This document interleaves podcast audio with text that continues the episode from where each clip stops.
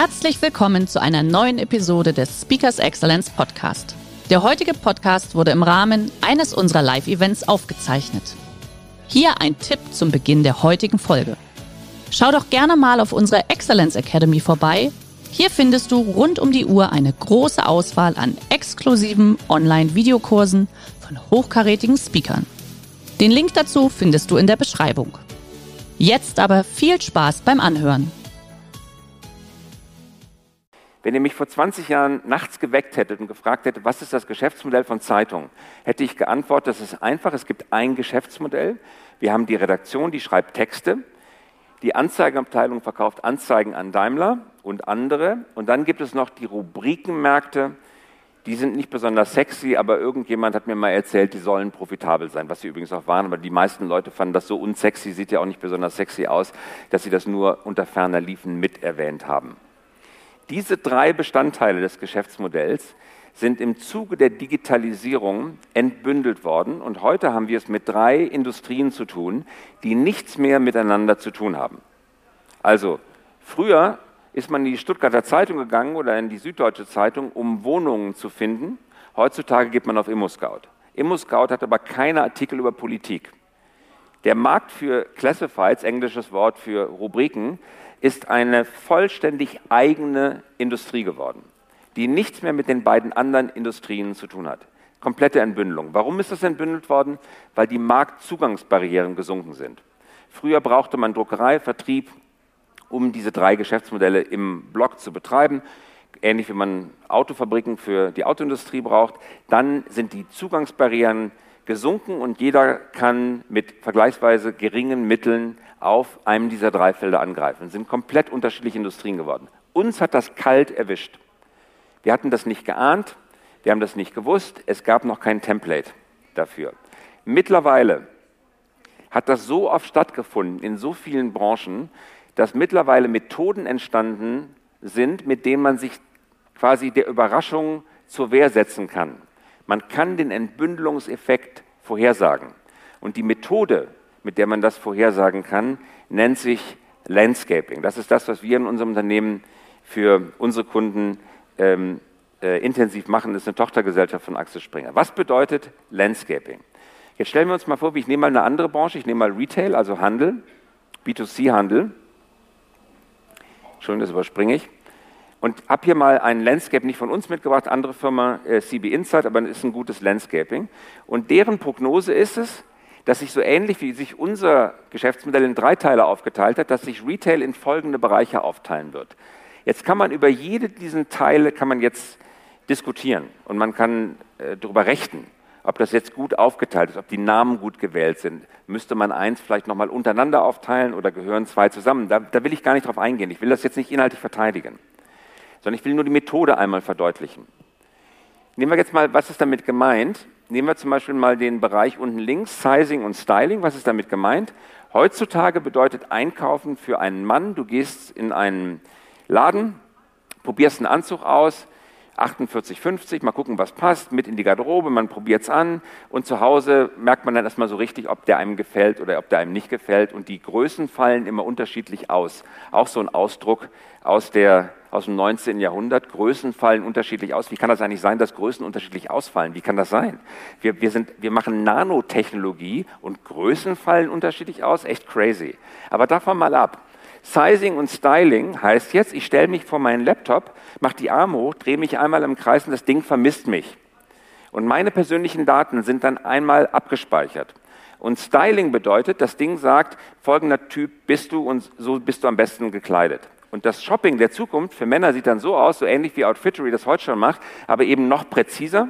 Ich bekomme einmal in dem Monat ein Paket oder meinetwegen auch jede Woche ich packe das aus und es sind Sachen drin, in denen ich mich auf Anhieb wohlfühle und den ganzen Tag lang Komplimente bekomme. Das ist Sizing und Styling. Und man kann sich vorstellen, wenn das richtig gut funktioniert, werden die Frequenzen in den Textilisten immer noch weiter zurückgehen, weil die Leute ja auf diesem Weg sehr bequem nach Hause bestellen können. Jetzt würde man natürlich denken, okay, ich bin heute Retailer, ich bin Pick und Kloppenburg und jetzt sehe ich dieses Landscaping, also gehe ich jetzt in all diese Felder rein, die da draufstehen. Aber leider funktioniert das so nicht. Warum? Weil jedes dieser Felder so kapitalintensiv ist und so Know-how-intensiv und so viel Venture-Kapital dafür weltweit ausgegeben wird und so viele Start-ups da unterwegs sind, dass ich keine Chance habe, egal wie groß ich bin, alle Felder auf einmal abzudecken. Das geht nicht. Und wenn ich es trotzdem versuche, werde ich krachend vor die Wand fahren. Das ist auch unsere Erfahrung, weil ich unmöglich überall die Marktführerschaft erringen kann. Abgesehen mal davon, dass viele dieser Märkte zweiseitige Plattformmärkte sind, die ohnehin zum Monopol konvergieren. Und wenn sie zum Monopol konvergieren, so wie Google und so wie Amazon und so weiter, dann habe ich erstmal recht keine Chance, mit meinem begrenzten Kapital dort eine Rolle zu spielen. Das bedeutet, ich muss mich als Unternehmen entscheiden, in welches dieser Felder ich da reingehen möchte. Ich muss also eine Auswahlentscheidung treffen. Und die muss sitzen. Weil wenn ich ein Feld ignoriere und sage, da will ich nicht rein, und zwei oder drei Jahre später wieder zurückkomme und sage, ich will da doch wieder rein, ist der Zug abgefahren. In den zwei Jahren ist so viel passiert, den Rückstand hole ich nie wieder auf. Das heißt, ich muss mich auf etwas konzentrieren. Und das, was ich mir aussuche, muss zu mir passen, muss mit meiner Finanzkraft bezahlbar sein, muss was mit den Leuten und der Kultur zu tun haben, die bei mir arbeiten. Das ist die wichtigste strategische Entscheidung, die Unternehmen im Zuge der Digitalisierung heute treffen müssen. War übrigens auch für Springer die wichtigste Entscheidung.